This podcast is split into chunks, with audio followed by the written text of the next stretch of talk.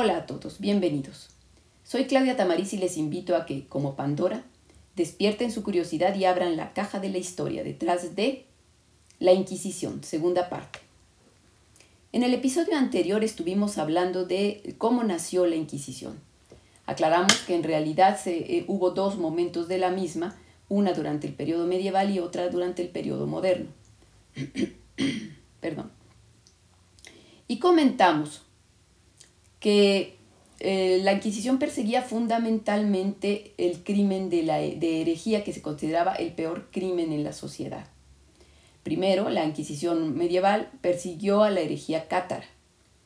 Y después eh, vamos a ver que la Inquisición volverá a nacer, pero esta vez en España, persiguiendo a los judeo-conversos, esto es, a los judíos que por eh, persecuciones y por presión de la comunidad cristiana se convirtieron al cristianismo y se sospechaba que esta conversión era falsa y practicaban el judaísmo eh, a escondidas.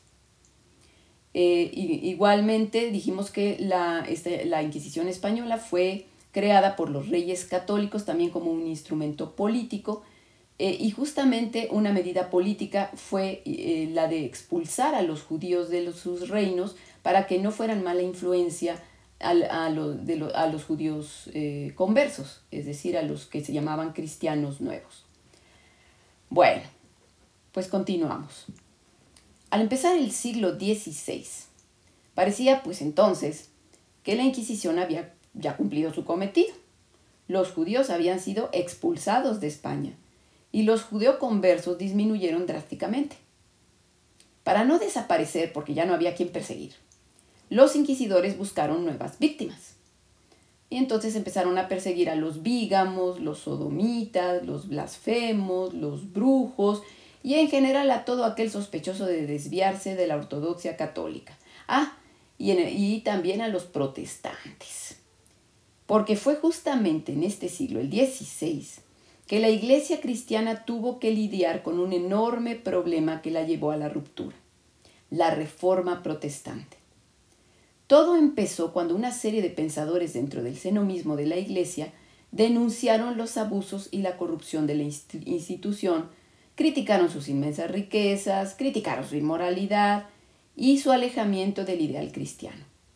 Así, pensadores como Jan Hus en Bohemia, John Wycliffe en Inglaterra, Girolamo Savonarola en Florencia, Martín Lutero en Alemania y Juan Calvino en Francia iniciaron lo que sería el movimiento de reforma que empezó como una crítica y terminó en un cisma que acabó con la unidad de la Iglesia Católica. Aparecieron las iglesias protestantes con nuevas propuestas sobre la fe cristiana. Este cisma produjo sangrientas guerras de religión y la separación en Europa entre las naciones que permanecieron dentro de la fe católica y las que adoptaron algunas de las propuestas reformistas. La Iglesia Católica respondió a la amenaza recrudeciendo su posición a través de un concilio ecuménico, ya habíamos hablado de lo que eran los concilios. Este concilio se llamó Concilio de Trento, que reafirmó los dogmas católicos y creó una nueva Inquisición que persiguiera estas nuevas herejías. A esta reacción de la Iglesia Católica se le llamó la Contrarreforma. Para entonces, ¿qué pasaba en España? Pues España tenía un nuevo monarca, Carlos I, nieto de los reyes católicos. El hombre más poderoso del mundo, dueño de un enorme imperio que comprendía no solo los territorios heredados de sus abuelos maternos, Fernando e Isabel, sino los que heredó de su padre y de su abuelo paterno, el emperador Maximiliano de Habsburgo. Además de los que gobernó también por ser elegido emperador del Sacro Imperio Romano Germánico, donde por cierto era conocido como Carlos V. Así, entre sus territorios estaban España, Flandes, Austria, las colonias en América, que por cierto seguían aumentando, y en, y en Asia también había colonias, Alemania, por ejemplo, en fin.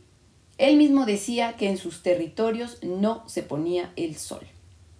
Como emperador, Carlos tuvo que enfrentar el movimiento reformista de Martín Lutero. Así que ante el problema del cisma de la Iglesia, Carlos tenía claro que su papel debía ser el de defensor de la fe católica. Por eso, para el siglo XVI, la Inquisición española entró en una segunda etapa bajo los reinados de Carlos I y su hijo Felipe II, en la que el temible tribunal fue la herramienta para mantener los territorios bajo control español libres de la herejía protestante. El aparato inquisitorial creció. Para entonces estaba ya compuesto por una gigantesca burocracia que integraba consejeros, inquisidores, alguaciles, carceleros, capellanes, mm, etc. Además, su órgano de gobierno, que era el Consejo de la General y Suprema Inquisición, al que se conocía como la Suprema, fue integrado a la estructura administrativa de la monarquía española. La institución operaba a través de diversos tribunales inquisitoriales a nivel regional, aunque también los había para asuntos específicos, todos ellos controlados por la Suprema. Cada uno de estos tribunales estaba integrado por uno o varios inquisidores, por secretarios, un alguacil mayor que arrestaba a los sospechosos, un carcelero, un capellán, un médico y otras varias personas que eran subalternos. También contaba con delatores, a los que se les llamaba familiares de la Inquisición. Estos quienes eran voluntarios que actuaban como espías para el tribunal. Ellos no percibían sueldo, su única recompensa era el orgullo de haber servido al santo oficio. Los tribunales se autofinanciaban con los bienes confiscados a los reos condenados. Durante su primera etapa el Santo Oficio gozó de prosperidad económica porque sus víctimas habían sido esos ricos judeoconversos de los que hablamos la sesión pasada. Eh, y bueno, de, con ellos se enriquecieron, aunque sus fortunas también debían ir a parar gran parte de ellas, la mayor parte de ellas de hecho, a las arcas reales. Pero para el siglo XVI la Inquisición tuvo que apretarse el cinturón porque los ingresos se redujeron considerablemente. Aunque, bueno, en ocasiones elegían un pez gordo para financiarse, anteponiendo el interés económico al celo religioso.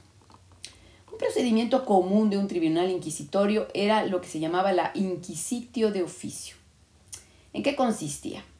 Por lo menos una vez al año, el tribunal visitaba una población rural o urbana de su jurisdicción para invitar a los fieles a que denunciaran cualquier desviación al dogma, es decir, que denunciaran a las personas de su entorno o incluso que se autodenunciaran. Esta, entre comillas, invitación se realizaba a través de un documento llamado Edicto de Fe, y de un sermón del inquisidor en la catedral o en la iglesia principal del pueblo o la ciudad. Se buscaban sospechosos de todo tipo de delitos, bigamia, sodomía, blasfemia, hechicería, falsas conversiones, herejía, y cualquier pequeña falta podía ser motivo para abrir un proceso en contra de una persona. Por ejemplo, en una ocasión, una mujer fue detenida solo por comentarle a su vecina que si su marido iba al cielo, también irían los burros, a ese grado. Evidentemente, una inquisitio de oficio despertaba entre los vecinos un clima de miedo, sospecha y delación. Si una persona era delatada hasta por haber soltado imprudentemente una pequeña blasfemia, con mayor razón debía tener miedo quien había expresado en voz alta sus opiniones religiosas quien era protestante o, el que, o la que vendía o el que vendía pociones de hierbas para sanar algún mal físico o del corazón, es decir, alguien considerado brujo. Y es que, aunque se tratara de un amigo o pariente, el no denunciarlo conllevaba pena de excomunión o el ser inculpado del mismo delito. Y no estaban a salvo por guardar silencio. La omisión podía ser descubierta si otro testigo se adelantaba en la delación entonces el omiso podía ser convocado por el tribunal para explicar por qué no acudió a hacer la denuncia. Y por cierto, nadie estaba a salvo. Todo hombre o mujer era susceptible de ser acusado, procesado, torturado y condenado, pero también los niños, a quienes la única consideración que se les tenía era que la tortura era un poco más moderada, porque además la idea era que la tortura no los matara, ni a, los, ni a, ni a ellos ni a los adultos las únicas personas que escapaban del largo brazo de la Inquisición eran el Papa y el Rey.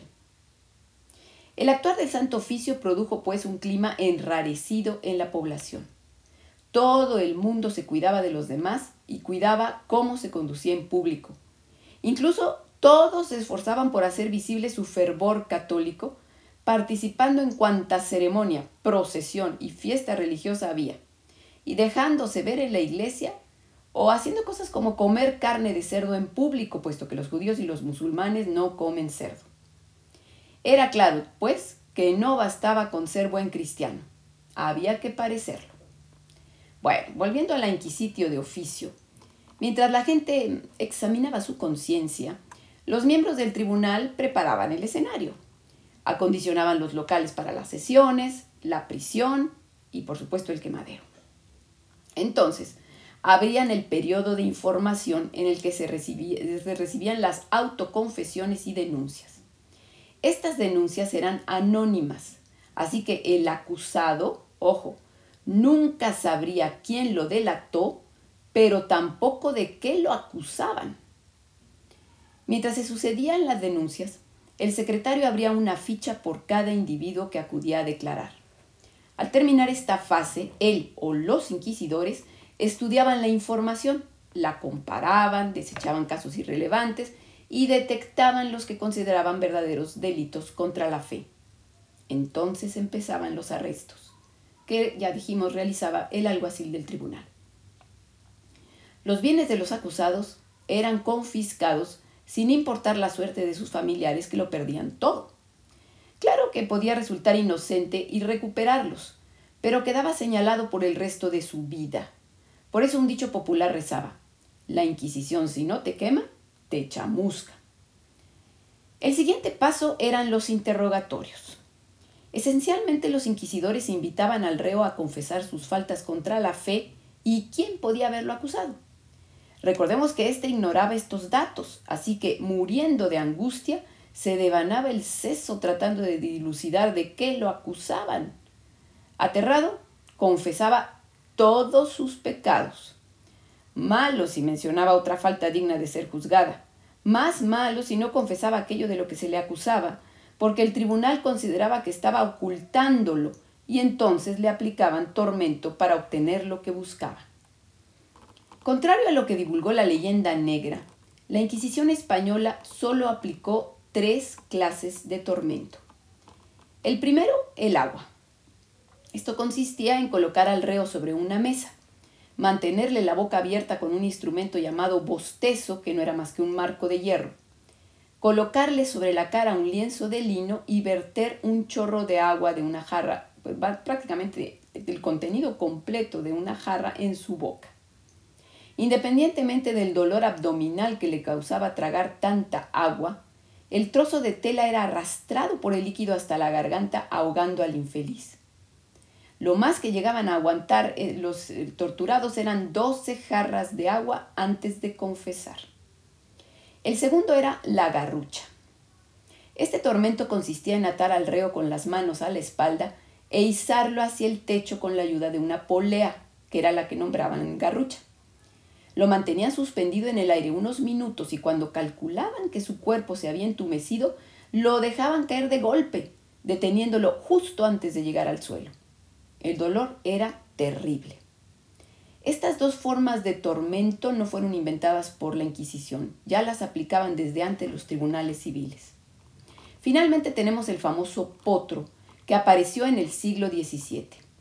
Este método de tortura consistía en poner al supliciado sobre una mesa y atar sus muñecas y tobillos con sogas sujetas a tornos o carretes, que se giraban poco a poco para estirar los miembros causando cortes de músculos y tendones con las cuerdas o incluso descoyuntando los huesos.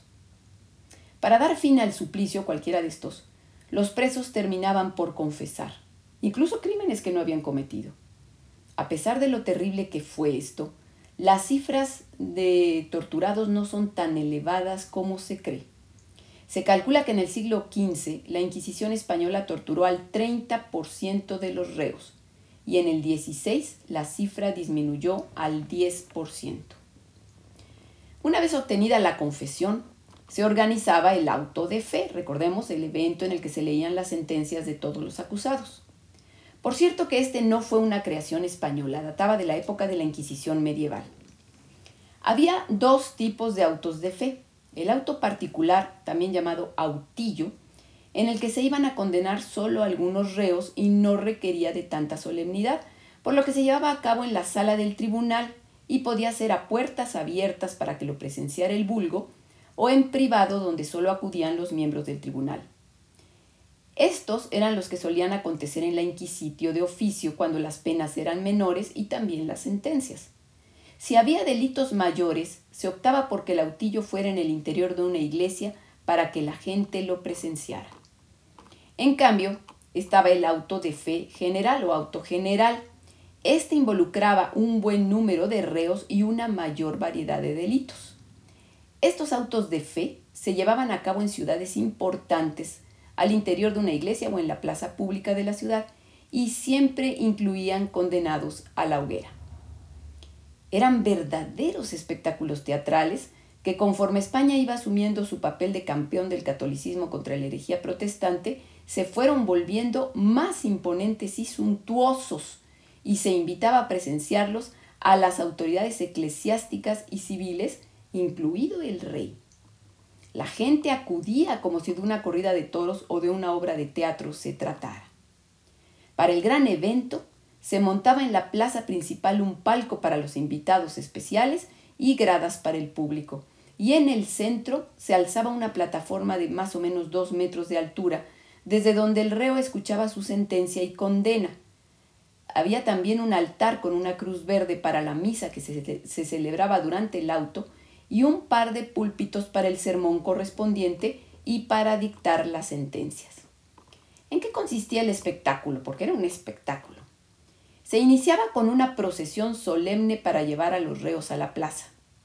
A la cabeza de la procesión iban los miembros del clero, seguidos por porteadores que cargaban, fíjense ustedes, efigies, monigotes o esculturas, como quieran ustedes verlo, que representaban a condenados a la hoguera ausentes, muchas veces porque no los habían logrado atrapar o escapaban, o difuntos, y que portaban al cuello un letrero estos, estos monigotes con el nombre del acusado y el delito cometido. Atrás de, esta, de este grupo iban los reos. La procesión la abría una cruz cubierta por un velo negro. Mientras tanto, en la plaza ya se estaba celebrando la misa con el público presente. Al llegar a la plaza, los presos se colocaban en la escalinata del templete esperando su turno. Debidamente vigilados por los familiares de la Inquisición, estos voluntarios que eran delatores. Estos presos iban vestidos con una túnica corta de tela burda llamada San Benito, pintada con el aspa del suplicio de San Andrés, si era un condenado a muerte, o pintada con solo uno de sus trazos, si era una condena menor. A los que iban a ser condenados a muerte se les pintaba también en el San Benito llamas y se les colocaba un capirote en la cabeza. El fallo del tribunal era de dos clases de relajación si la pena era de muerte, recordemos que la relajación era el término que designaba la entrega del reo a las autoridades civiles para ser ejecutado, o de reconciliación si la pena no era de muerte. Entre los castigos menores, digamos, estaban el pago de una multa, azotes, lucir el infamante San Benito por un tiempo establecido por el tribunal siendo con ello víctimas del escarnio público porque igual los escupían, los insultaban, les aventaban cosas, etc. Otra pena era el destierro o ser condenado a remar en las galeras reales. Era evidente que esta ceremonia tenía un carácter ejemplarizante, didáctico y propagandístico.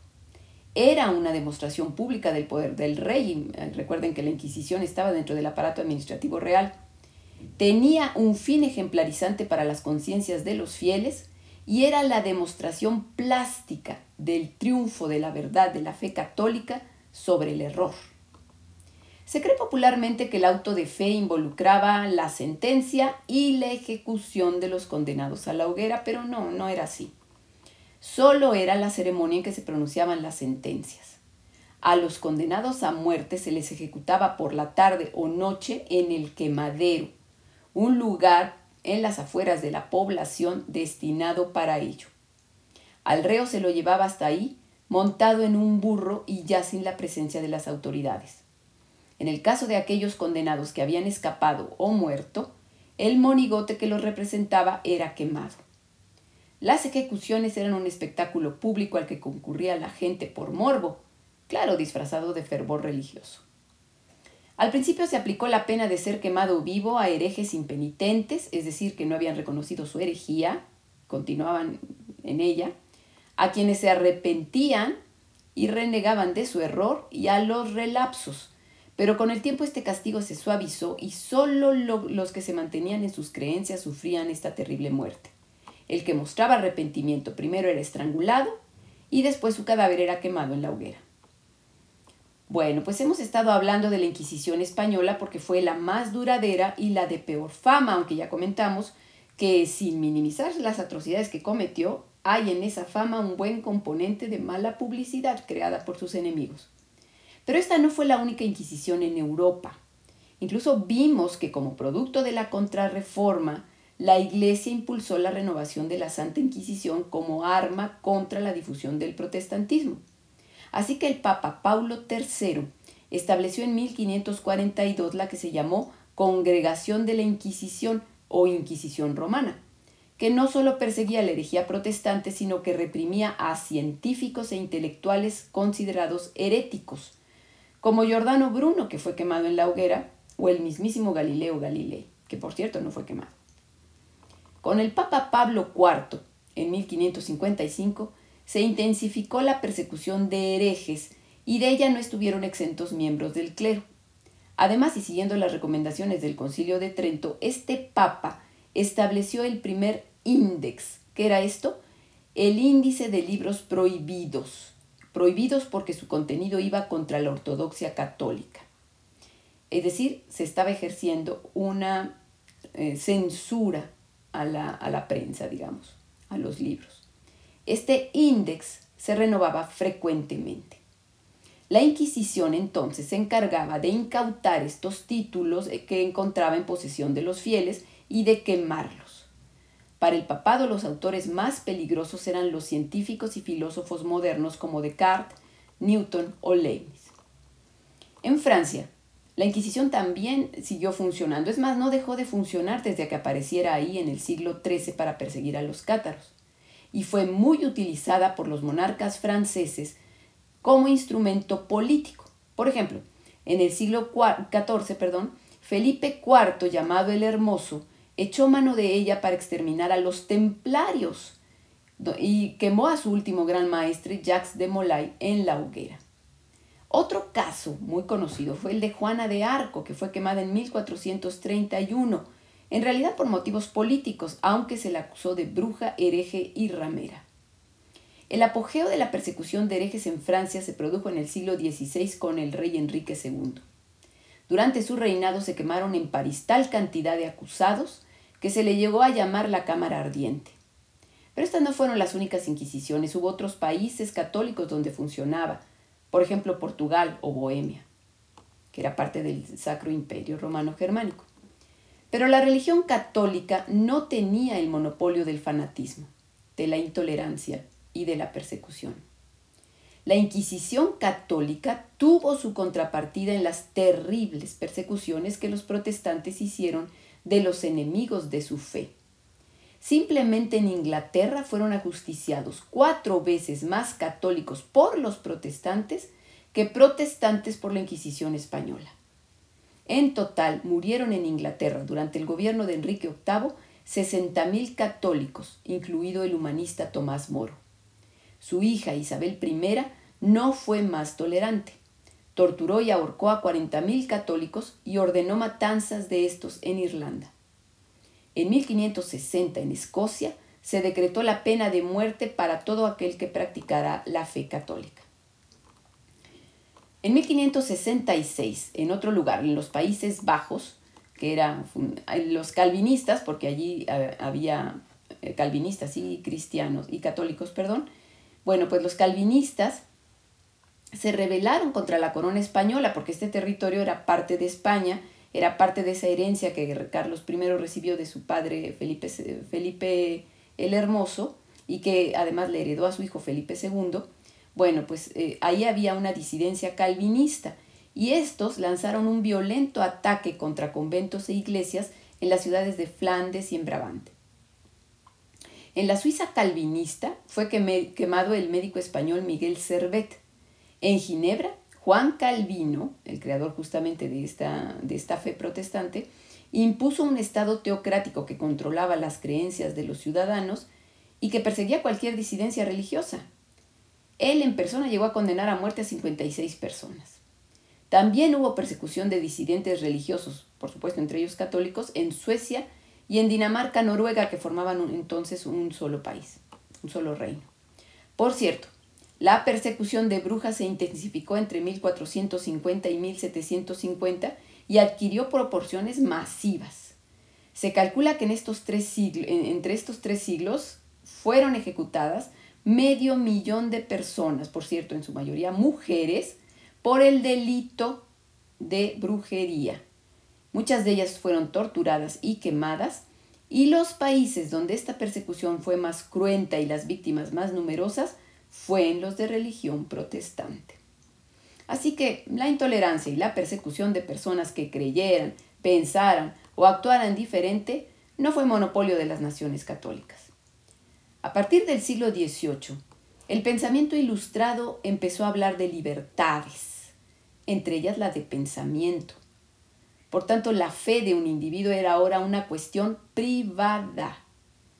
Este principio contribuyó a la decadencia del fanatismo y al cese de las persecuciones y por tanto la desaparición de la Inquisición en, los países europeos. Pero en España continuó funcionando hasta la segunda década del siglo XIX. Aunque su decadencia inició en el siglo XVIII con los embates del pensamiento ilustrado, que ya vimos que acabó con ella en el resto de Europa, en España sobrevivió gracias a los sectores conservadores. Además del estallido de la Revolución Francesa en 1789, que difundía justamente las ideas liberales, le dio nueva vida al temible tribunal, pues le ofreció nuevas víctimas, justamente los liberales, y las obras escritas que difundían sus ideas, que fueron, por cierto, censuradas. Aunque en 1813 el Santo Oficio fue suprimido por las Cortes de Cádiz, eh, en ausencia del rey Fernando VII, éste las reinstaló cuando regresó. En 1826, la Inquisición cometió su último acto atroz. Ejecutó a un maestro de escuela agnóstico llamado Cayetano Ripoll por negarse a enseñar el catecismo. En pleno siglo XIX resultaba un acto de barbarie ejecutar a un hombre por sus ideas. Finalmente, ocho años después, en 1834, María Cristina de Borbón, regente durante la minoría de edad de la reina Isabel II, firmó el acta de supresión de la Santa Inquisición. Si les gustó este podcast, síganme en mis redes sociales como La Caja de Pandora Historia. Gracias.